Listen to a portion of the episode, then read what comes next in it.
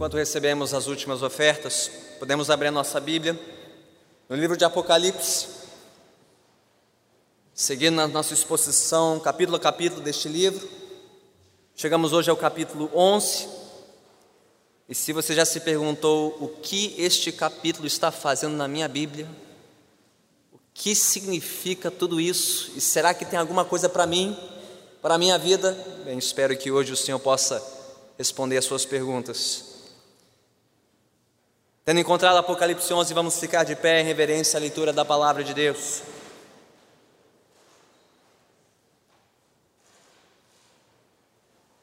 Diz assim a palavra do Senhor, conforme registrada no livro de Apocalipse, capítulo 11, a partir do primeiro versículo. Deram-me um caniço, semelhante a uma vara de medir, e me disseram: Vá e meça o templo de Deus e o altar e conte os adoradores que lá estiverem. Exclua, porém, o pátio exterior, não o meça, pois ele foi dado aos gentios. Eles pisarão a cidade santa durante quarenta e dois meses. Darei poder às minhas duas testemunhas, e elas profetizarão durante mil duzentos e sessenta dias, vestidas de pano de saco. Essas são as duas oliveiras e os dois candelabros que permanecem diante do Senhor da terra. Se alguém quiser causar-lhes dano, da boca deles sairá fogo que devorará os seus inimigos. É assim que deve morrer qualquer pessoa que quiser causar-lhes dano. Esses homens têm poder para fechar o céu, de modo que não chova durante o tempo em que estiverem profetizando, e têm poder para transformar a água em sangue e ferir a terra com toda sorte de pragas, quantas vezes desejarem. Quando eles tiverem terminado o seu testemunho, a besta que vem do abismo os atacará, irá vencê-los e matá-los. Os seus cadáveres ficarão expostos na rua principal da grande cidade, que figuradamente é chamada Sodoma e Egito, onde também foi crucificado o seu Senhor. Durante três dias e meio, gente de todos os povos, tribos, línguas e nações contemplarão os seus cadáveres e não permitirão que sejam sepultados. Os habitantes da terra se alegrarão por causa deles e festejarão, enviando presentes uns aos outros, pois esses dois profetas haviam atormentado os que habitam na terra. Mas, depois dos três dias e meio, entrou neles um sopro de vida da parte de Deus e eles ficaram em pé, e um grande terror tomou conta daqueles que os viram. Então eles ouviram uma forte voz dos céus que lhes disse: Subam para cá. E eles subiram para os céus numa nuvem, enquanto seus inimigos olhavam. Naquela mesma hora houve um forte terremoto, e um décimo da cidade ruiu. Sete mil pessoas foram mortas no terremoto. Os sobreviventes ficaram aterrorizados e deram glória ao Deus dos céus. O segundo ai passou, o terceiro ai virá em breve. O sétimo anjo tocou a sua trombeta e houve fortes vozes nos céus que diziam: O reino do mundo se tornou de nosso Senhor e do seu Cristo, e ele reinará para todo sempre. Os 24 anciãos que estavam assentados em seus tronos diante de Deus prostraram-se sobre seus rostos e adoraram a Deus, dizendo: Graças te damos, Senhor Deus Todo-Poderoso, que és e que eras, porque assumiste o teu grande poder e começaste a reinar. As nações se iraram e chegou a tua ira Chegou o tempo de julgares os mortos e de recompensares os teus servos, os profetas, os teus santos e os que temem o teu nome, tanto pequenos como grandes, e de destruir os que destroem a terra. Então foi aberto o santuário de Deus nos céus, e ali foi vista a arca da sua aliança. Houve relâmpagos, vozes, trovões, um terremoto e um grande temporal de granizo. Louvado seja o Senhor pela Sua palavra, oremos mais uma vez.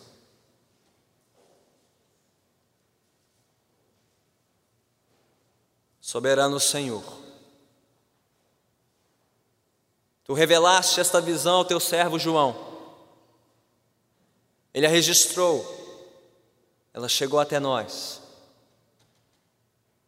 para a nossa edificação, para a nossa instrução, para nossa capacitação, a fim de cumprirmos com a tua missão neste mundo. Ó Senhor, dá-nos o teu espírito para compreendermos o que aqui está e mais, para que nos rendamos às verdades aqui contidas, nos entreguemos ao Senhor, nos apresentemos a Ti como este exército de testemunhas compradas pelo Senhor para a Tua glória neste mundo. Fala, Senhor, fala conosco, fala com a Tua igreja, usa-me conforme o Teu agrado, para a glória do Teu nome e a edificação do Teu povo aqui reunido. Senhor, oramos em nome de Cristo Jesus. Amém. Podemos nos assentar.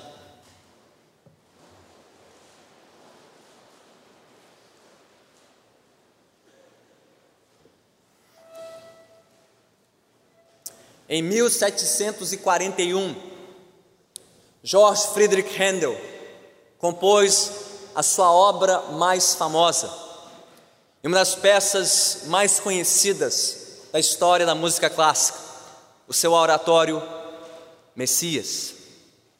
Nesta obra, dividida em três partes e 51 movimentos, Handel compôs não só uma obra-prima musical, mas uma obra-prima teológica também, costurando os principais textos bíblicos que contêm as promessas concernentes à vinda do Messias, o prometido Jesus Cristo Senhor. Bem, mesmo que você nunca tenha ouvido a obra completa, quando tocada na sua totalidade, ela pode durar até duas horas e meia. Não sei quantos já ouviram de ponta a ponta o Messias de Handel. Mesmo que você não tenha ouvido toda a obra, provavelmente você conhece a porção mais famosa do Oratório Messias, que é o 42 movimento, intitulado Aleluia, que soa mais ou menos assim. Aleluia, aleluia, aleluia, aleluia, aleluia. Aleluia, aleluia, aleluia, aleluia, aleluia. Pois o Senhor onipotente reina. Aleluia, aleluia, Pois o Senhor onipotente reina, e Ele reinará para sempre. E continua. O reino do Senhor, reino deste mundo se tornou do Senhor e do seu Cristo, e do seu Cristo, e Ele reinará para sempre. Bem, você sabe quem inspirou Handel a incluir estas palavras no oratório Messias. De onde veio a inspiração? Bem, exatamente do texto que acabamos de ler nesta noite, Apocalipse 11, versículo 15. As mesmíssimas palavras incluídas no Messias de Handel. No encerramento de mais um ciclo importante deste livro, o das sete trombetas, ouvimos este coral angelical e celestial, cantando as glórias do reino de Deus e do seu Cristo, Jesus. Mas o que inspirou esta canção? O que inspirou este coral angelical a entoar essas palavras, os versículos 15 a 19? Bem, ao examinarmos este capítulo hoje, observaremos primeiro mais uma visão da igreja aqui na terra, nos versículos 1 a 14. E é esta visão que resulta na canção dos céus, versículos 15 a 19. E quando você junta uma coisa e outra, a visão e a canção, nós temos uma lição muito clara.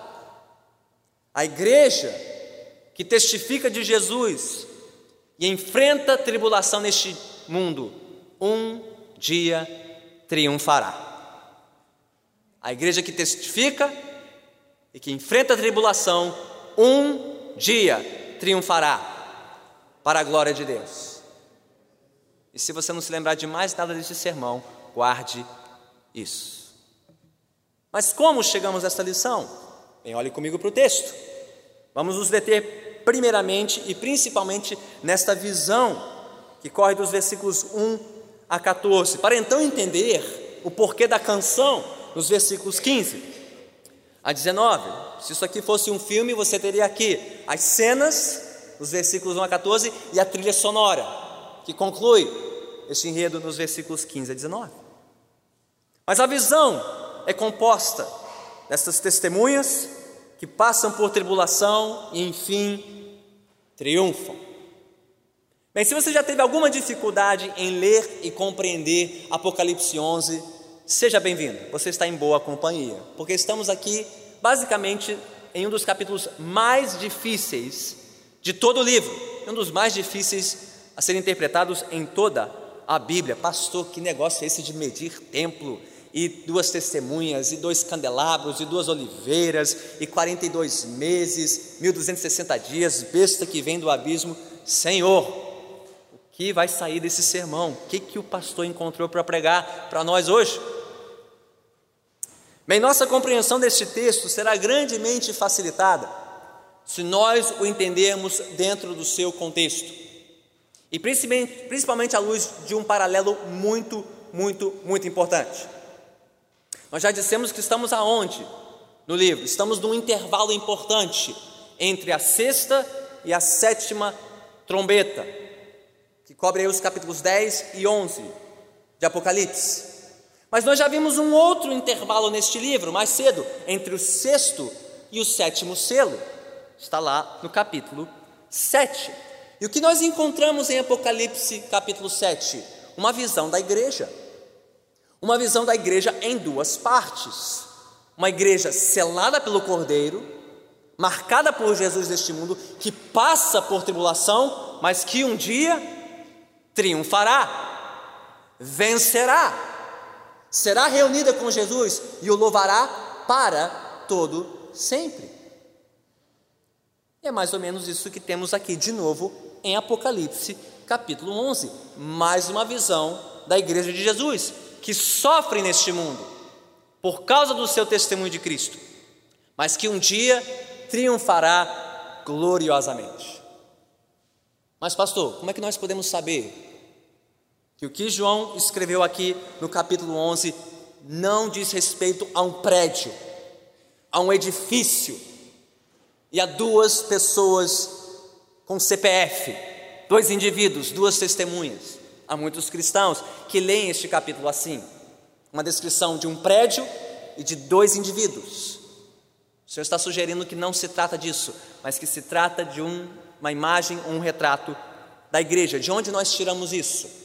Bem, a primeira imagem no versículo 1 de um templo é uma imagem conhecida, também do Novo Testamento. E não é segredo no Novo Testamento que a igreja é descrita como um templo, não físico, mas espiritual. Pedro fala disso nas suas cartas. Paulo também, que nós somos templo do Espírito, habitação de Deus na terra, um templo não feito por mãos humanas, mas feito pelo Senhor. Mas em Apocalipse mesmo, se você voltar para o capítulo 3, versículo 12, Jesus promete àqueles que lhes são fiéis que eles se tornarão colunas no santuário ou colunas no templo de Deus. Jesus mesmo, ao falar à sua igreja em Apocalipse, a descreve como um templo, uma habitação, espiritual. Além disso, a igreja que é descrita a partir do versículo 3, como duas testemunhas, ou duas oliveiras e dois candelabros. Isso também está presente em Apocalipse. Talvez você se lembre do capítulo 1, em que sete candelabros representam sete igrejas, luzeiros, representantes da luz do Evangelho neste mundo. Mais uma imagem conhecida do livro que é associada à igreja, coletivamente. E se isso não fosse evidência suficiente, quando nós seguirmos para os capítulos 12 e 13 de Apocalipse, nós veremos que o enredo é muito semelhante com o capítulo 11. Qual é o enredo do miolo deste livro? A perseguição do mundo e do diabo a igreja de Jesus. É exatamente isso que vemos aqui no capítulo 11. Então vamos olhar detidamente agora para o capítulo 11 e ver como João enxergou a igreja nesta visão. Bem, olhem primeiro para os versículos 1 a 6. E o que temos aqui de mais importante é que João enxergou a igreja como um corpo de testemunhas. Mas que tipo de testemunhas? Primeiramente, ele viu a igreja como um corpo de testemunhas separadas por Deus, para adorá-lo neste mundo. Esse é o sentido aqui nos versículos 1, na primeira parte do versículo 2, de medir o templo, ou seja, delimitar este templo, este espaço, mas não só um espaço, mas aqueles que ocupam este espaço. Vai meça o templo de Deus e o altar e conte os adoradores que ali estiverem. Está descrevendo o quê? Aquelas testemunhas que foram separadas por Deus deste mundo para adorá-lo, para exaltá-lo, não mais para adorar os deuses falsos deste mundo, César e aqueles que tomavam para si a adoração dos povos, mas para adorarem a Deus e a Deus somente. A igreja é um corpo de testemunhas separadas do mundo para adorar a Deus. Mas em seguida, na segunda metade do versículo 2 e também no versículo 3, por termos sido separados do mundo para adorar a Deus, somos testemunhas que também sofrem a oposição do mundo. Daí a referência a ser este templo, esses adoradores serem pisados pelos gentios, pisados por aqueles que não temem a Deus. E estes números aqui, todos simbólicos, são importantes. Por quanto tempo Deus permite que a sua igreja sofra oposição? Diz aqui no versículo 2, 42 meses. E se você multiplicar cada mês por 30 dias, dá o número do versículo 3, 1260 dias, o mesmo período que corresponde ao quê? Três anos e meio. Porque João incluiu isso aqui. Porque é importante saber que a oposição do mundo à igreja durará 42 meses ou 1260 dias, aproximadamente três anos e meio. Porque o profeta Daniel no Antigo Testamento profetizou que o povo de Deus sofreria oposição no mundo por um tempo, tempos e meio tempo. E se correspondemos um tempo a um ano, um tempo, mais dois tempos, mais meio tempo dá três anos e meio. O tempo determinado por Deus para que o seu povo sofra oposição neste mundo. Nada mais, nada menos. Somos testemunhas separadas para adorar a Deus. Testemunhas que sofrem oposição do mundo, mas há mais aqui, nos versículos 3 a 6. Somos testemunhas autorizadas por Deus para representá-lo neste mundo. E daqui vem a importância do número dois. Por que duas testemunhas? Porque qual era o número mínimo na Bíblia para constituir um testemunho verídico? Duas ou três testemunhas. Pela palavra de dois ou três, confirma-se a legitimidade do testemunho. O que temos aqui, nesses dois nessas duas testemunhas, é o que? É uma representação da igreja como a testemunha autêntica. Os mensageiros autênticos de Deus neste mundo, aqueles que o representam neste mundo de maneira fiel. E não só o número do, não só a figura das duas testemunhas, as outras imagens aqui também. Por que, que essas duas testemunhas são descritas também como dois candelabros ou duas oliveiras e dois candelabros? Bem, de novo você tem que voltar para o Antigo Testamento. Se você abrir no livro de Zacarias, capítulo 4, você verá lá uma visão que o profeta Zacarias teve de duas oliveiras, dois ungidos por Deus, que na época representavam o rei Zorobabel e o sacerdote Josué, ungidos por Deus para a obra de reedificar um templo, um candelabro, a habitação de Deus na terra. Por que, que a igreja está sendo comparada aqui a estes dois candelabros? Né? Duas oliveiras e dois candelabros? Porque ela é ungida por Deus para ser a habitação de Deus, a testemunha de Deus neste mundo. Esse é o significado. A igreja coletivamente, este novo reino de sacerdotes, ungidos para representar a Deus neste mundo. E mais, pastor, que história é essa? De que se alguém quiser causar dano às testemunhas, vai sair fogo da boca, vão fechar os céus, vão transformar água em sangue, vão determinar pragas do mundo? Bem, isso te faz lembrar de quem no Antigo Testamento? Os profetas Elias, fogo do céu, céus fechados, e Moisés, água em sangue, pragas, duas testemunhas autênticas, autênticos representantes de Deus neste mundo. O que, que tudo isso está mostrando? Que a igreja agora ocupa este papel. Não é um único mensageiro, não é apenas Zacarias, ou Elias, ou Moisés, ou João. Toda a igreja agora é autorizada por Deus para representá-lo neste mundo. Nós, a Igreja de Jesus, somos as testemunhas ungidas por Deus para representá-lo neste mundo. E há mais. Conforme o que diz o versículo 3, nós somos testemunhas capacitadas pelo poder de Deus neste mundo. Versículo 3: Darei poder às minhas duas testemunhas e elas profetizarão. Veja só, o poder da igreja para cumprir a sua missão neste mundo não vem dela mesma, não vem de nós. De onde vem o nosso poder?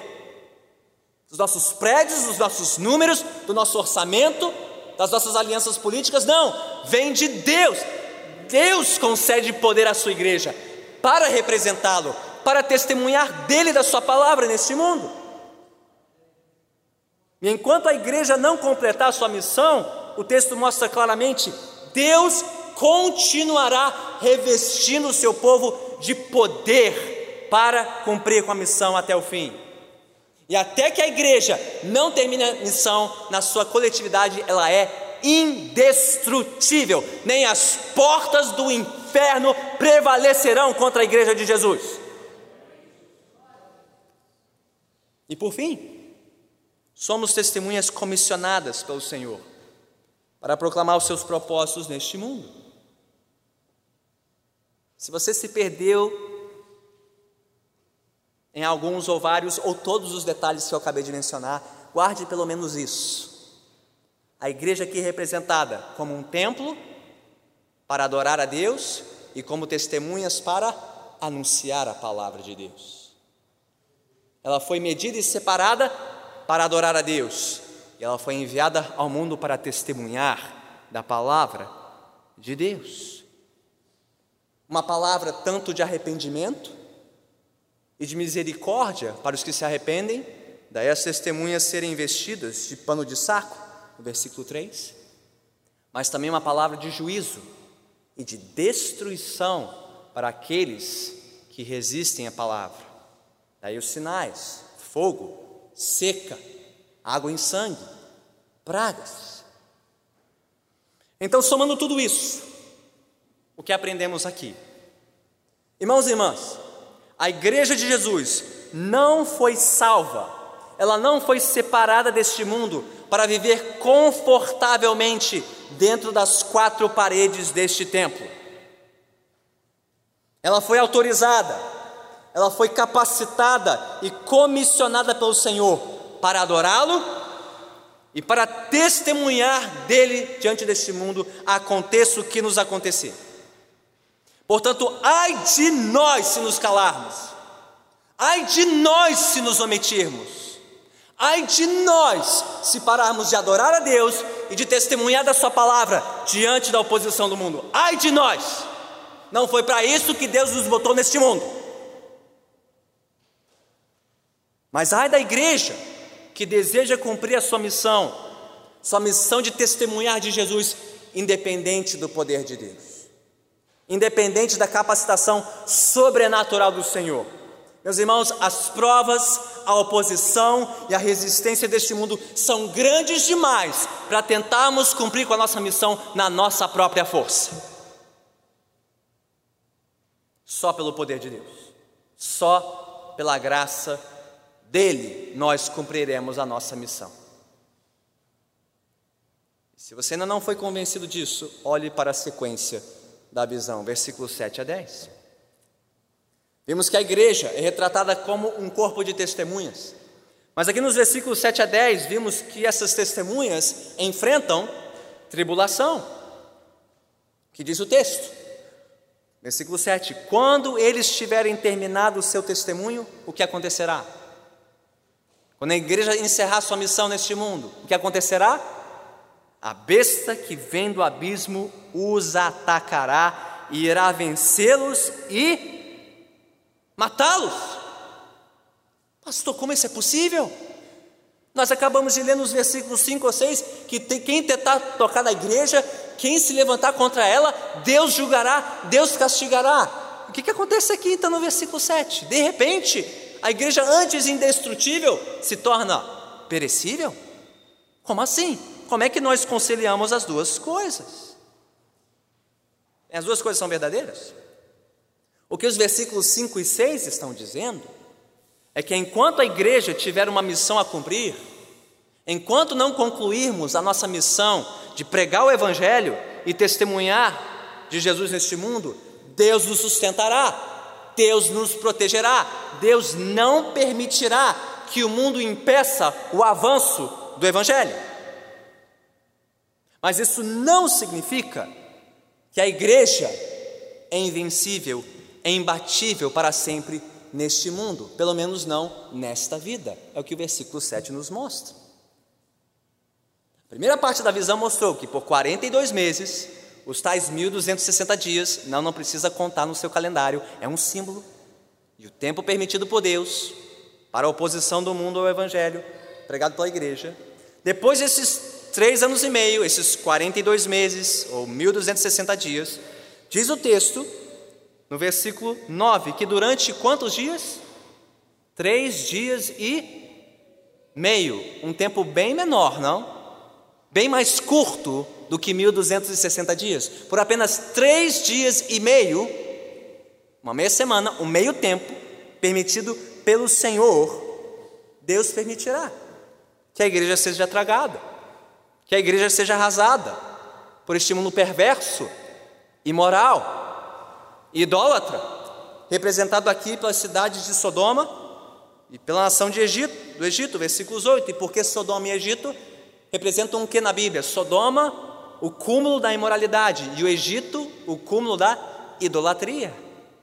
O que este mundo imoral e idólatra quer fazer com a igreja? Quer sufocá-la, quer tragá-la, quer humilhá-la, quer destruí-la, para a sua alegria momentânea e passageira. Notou o verdadeiro carnaval aqui dos versículos 9 e 10? E não faltou ninguém nesse carnaval, não? Quando a igreja é tragada e humilhada e destruída, durante três dias e meio, gente de todos os povos, tribos, línguas e nações contemplarão seus cadáveres e não permitirão que sejam sepultados. Os habitantes da terra se alegrarão por causa deles e festejarão enviando presentes uns aos outros, pois esses dois profetas haviam atormentado os que habitam na terra. Então, o que isso nos mostra, irmãos e irmãs? O que esta porção central da visão da igreja nos mostra? Nós não testemunhamos da palavra de Deus, nós não pregamos o evangelho neste mundo na expectativa de salvar todo mundo, na expectativa de sermos bem-quistos, de sermos populares, de sermos atraentes aos olhos do mundo.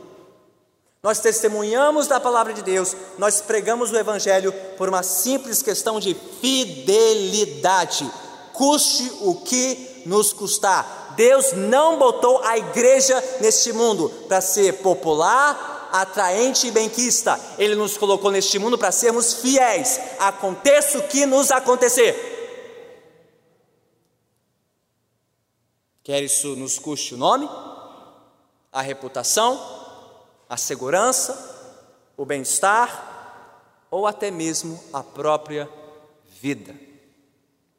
Irmãos e irmãs, o diabo e o mundo, o diabo e todos os que resistem a Deus, os que resistem à Sua palavra, os que resistem o Evangelho, por apego à sua imoralidade e idolatria. O diabo e o mundo só se darão por satisfeitos quando enfim calarem a igreja, humilharem a igreja escarnecerem da igreja. É isso que a visão nos mostra. O mundo só se dará por satisfeito quando a igreja for amordaçada, humilhada e escarnecida. Mas nós, a igreja de Jesus, nos daremos por satisfeitos quando tivermos cumprido a nossa missão: pregar a palavra, testemunhar de Jesus, aconteça o que nos acontecer. Mas não pensemos que este é o fim da história, porque como a decisão termina, já vimos que a igreja que testemunha de Jesus, versos 1 a 6, e que enfrenta a tribulação por causa de Jesus, versículos 7 a 10, um dia triunfará, versículos 11 a 14. Somos um corpo de testemunhas que passa por tribulação, mas que um dia triunfará. E você tem que admirar, tem que apreciar aqui a ironia desta visão, não? Porque o carnaval está rolando, o bloco está passando, três dias e meio de festa, o mundo calou as testemunhas, humilhou a igreja, a festa não pode parar, versículos 9 e 10, até que, de repente, a festa acaba. O que parecia ser uma festa sem fim se revela uma celebração muito breve e passageira, só três dias e meio. Porque de repente, onde está toda a segurança do mundo? Toda a exaltação do mundo? O que acontece no versículo 11? Depois dos três dias e meio, entrou neles, nas testemunhas mortas, um sopro de vida da parte de Deus, como aquele que ouvimos de Ezequiel 37, no Vale dos Ossos Secos. Um novo sopro, nova vida, nova vida para as testemunhas, e elas ficaram em pé e o que aconteceu com o carnaval do mundo? Um grande terror tomou conta daqueles que os viram. Se antes a festa dos inimigos de Jesus e da igreja não tinha prazo para terminar, de repente a festa se tornou um terror. E se antes as testemunhas de Jesus foram mortas e humilhadas, de repente elas são vivificadas e exaltadas diante dos olhos do mundo. Parêntese, não tem arrebatamento secreto. O mundo está vendo quando Deus vindica a sua igreja. E o que restará para o mundo? Versículos 13 e 14: somente juízo e destruição, além do reconhecimento tardio da glória soberana de Deus, às vésperas do juízo final. Então, juntando todas as partes da visão, o que esta visão composta da igreja nos mostra? De novo, mesmo que vários dos detalhes aqui ainda lhe pareçam obscuros, misteriosos, de difícil compreensão, pelo menos você deve sair daqui com a lição principal do texto, e ela é muito clara. A verdadeira igreja de Jesus, a verdadeira igreja salva por Jesus, não é apenas aquela igreja que crê em Jesus e ama Jesus e gosta de Jesus e aceitou Jesus. A igreja verdadeira de Jesus é aquela que, por amor a Deus e pela fé em Jesus Cristo, testifica do Evangelho, enfrenta a tribulação, para um dia triunfar sobre este mundo na hora designada por Deus. Porque não sei se você percebeu, o padrão da vida da igreja é exatamente o padrão do Senhor da igreja. Jesus testemunhou, Jesus sofreu e Jesus triunfou. E aqueles que nele creem são chamados para testemunhar, sofrer e vencer. A jornada de Jesus define a jornada da igreja porque ele testemunhou, e ele sofreu, e ele venceu, nós testemunhamos, nós sofremos, e um dia triunfaremos para a glória de Deus. Então, se você se identifica como um cristão, como um discípulo de Jesus, eu te pergunto: você é alguém que dá testemunho da sua fé em Cristo? Você é alguém que está disposto a sofrer o que for necessário por ser fiel a Cristo. E você é alguém que confia na esperança da glória por vir, mesmo diante da rejeição deste mundo? Porque só assim você pode saber se é um verdadeiro discípulo de Jesus ou não. Porque quem nele crê deve seguir nos seus passos: testemunhar, sofrer, vencer.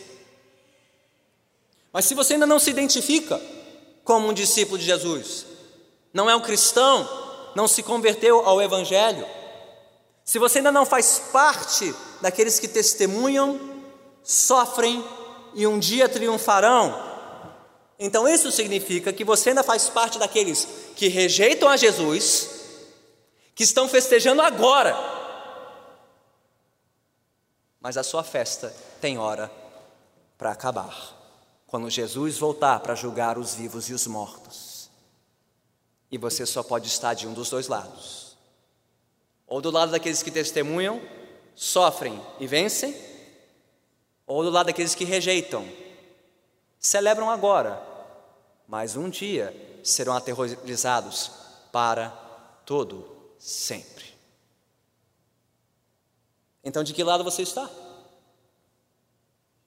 E de que lado você estará quando Jesus voltar e a festa do mundo acabar? Dos que celebram agora, somente para serem calados e aterrorizados depois? Ou dos que sofrem agora por amor a Jesus, mas que celebrarão com Ele para todo sempre. Bem, se nós entendemos corretamente a visão que João teve da igreja, nós agora podemos compreender e apreciar a canção. E só um grupo aqui vai pedir canção neste domingo à noite, só o grupo dos discípulos de Jesus. São eles que cantam no fim deste capítulo. A canção da glória de Jesus, os versículos 15 a 9, fecha essa visão. Enfim, ouvimos o toque da sétima trombeta, versículo 15. Enfim, o coral angelical e celestial entra em ação, e numa virada de mesa espetacular. Porque até agora só um grupo estava celebrando, e cantando, e se alegrando, era o mundo mas numa virada de mesa espetacular. A festa do mundo acaba e a festa da igreja só está começando. O mundo antes dominado por forças malignas, diabólicas, perversas, antagônicas a Jesus e a sua igreja, de repente, diz o coral no versículo 15: o reino do mundo se tornou do Senhor e do seu Cristo, e ele reinará para todo sempre. Então, igreja, se hoje parece que a resistência do mundo a Jesus, a resistência do mundo ao Evangelho vai durar para sempre, não vai coisa nenhuma, tem hora para acabar, porque o reino deste mundo se tornará do Senhor e do seu Cristo, e somente Ele reinará para todo sempre. Isso é tão certo, é tão seguro, que você notou que o coral canta no versículo 15 no passado? Eles estão falando de coisas futuras, como se já tivessem acontecido, tão certos estão do resultado. O que vai acontecer? O reino deste mundo se tornou do Senhor e do seu Cristo, e ele reinará para todo sempre. O coral angelical canta primeiro, os representantes da igreja vêm em seguida, versículo 16. Os 24 anciãos que já vimos antes no livro, representando a igreja assentados em seus tronos, se prostram e adoram a Deus, cantando as suas glórias. Graças te damos, Senhor Deus Todo-Poderoso, que és e que eras, porque assumiste o teu grande poder e começaste a reinar. As nações se iraram e chegou a tua ira. Chegou o tempo de julgares os mortos e de recompensares os teus servos, os profetas, os teus santos e os que temem o teu nome, tanto pequenos como grandes, e de destruir os que destroem a terra. A virada de mesa continua. As nações se iraram, o mundo se irou. Agora é Deus quem vai mostrar a cor da sua ira. O mundo se levantou para destruir a igreja. Deus haverá de destruir os opositores do Evangelho. Se antes os dominadores do mundo julgaram e perseguiram a igreja, será a vez de Deus perseguir o mundo e julgá-los. E se antes os servos de Deus, pequenos e grandes, foram humilhados e tripudiados, um dia eles serão glorificados para todo sempre. Deus haverá de recompensá-los. E para não haver dúvida, como é que o capítulo termina? Com uma promessa em forma de um símbolo. A promessa é tão certa quanto este símbolo do versículo 19. A promessa é tão certa quanto o trono de Deus, representado aqui como uma arca. Porque você se lembra como este capítulo começou? Um templo. E termina com o quê? O que havia mais, de mais importante no tempo de Deus? Uma arca, símbolo do seu trono. Deus reina. Deus está com o seu povo. A arca fala do seu poder, da sua autoridade, da sua misericórdia com os seus e do seu juízo para o resto do mundo. A promessa é tão firme quanto o poder de Deus. Ele não pode falhar. Então, por tudo que vimos e ouvimos nesta noite, em Apocalipse 11, que podemos concluir? Que o que George Friedrich Handel fez há quase 300 anos ao compor o oratório Messias não foi algo apenas bonito, belo, harmonioso. O que ele compôs e apresentou ao mundo é verdadeiro. Sim, aleluia, glória a Deus. Sim, o reino do Senhor, o Senhor onipotente reina. Sim, o reino deste mundo se tornou do Senhor e do seu Cristo. E sim, ele reinará para sempre. Aleluia, aleluia, aleluia. E quando o coral dos céus cantar, quando o coral desceu à terra, no fim da história, este coral cantará com mais beleza, com mais força, com maior vigor do que qualquer orquestra que jamais apresentou o Messias de Handel. O coral cantará e celebrará para todo sempre. A pergunta é de que lado da apresentação você estará? Dos que assistem apavorados e boquiabertos à vitória de Jesus e do seu povo?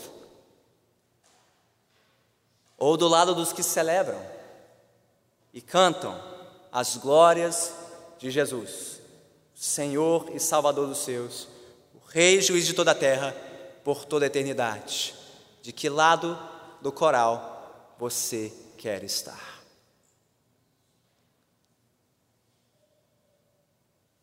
Oremos com todo o olho fechado, com toda a cabeça curvada. Se houver aqui entre nós alguém que está do lado errado, do lado do mundo e dos que se opõem ao Evangelho, do lado dos que resistem à palavra de Deus e o testemunho da igreja, hoje Jesus te chama Hoje o Senhor Jesus chama: renda-se a mim, rendam-se a mim, antes que eu venha.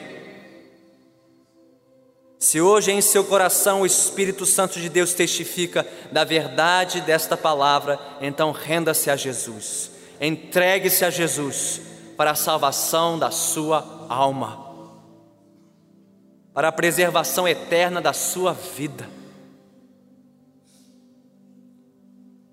Se hoje em seu lugar você se rende a Jesus, então diga a Ele: Senhor, eu me rendo a Ti.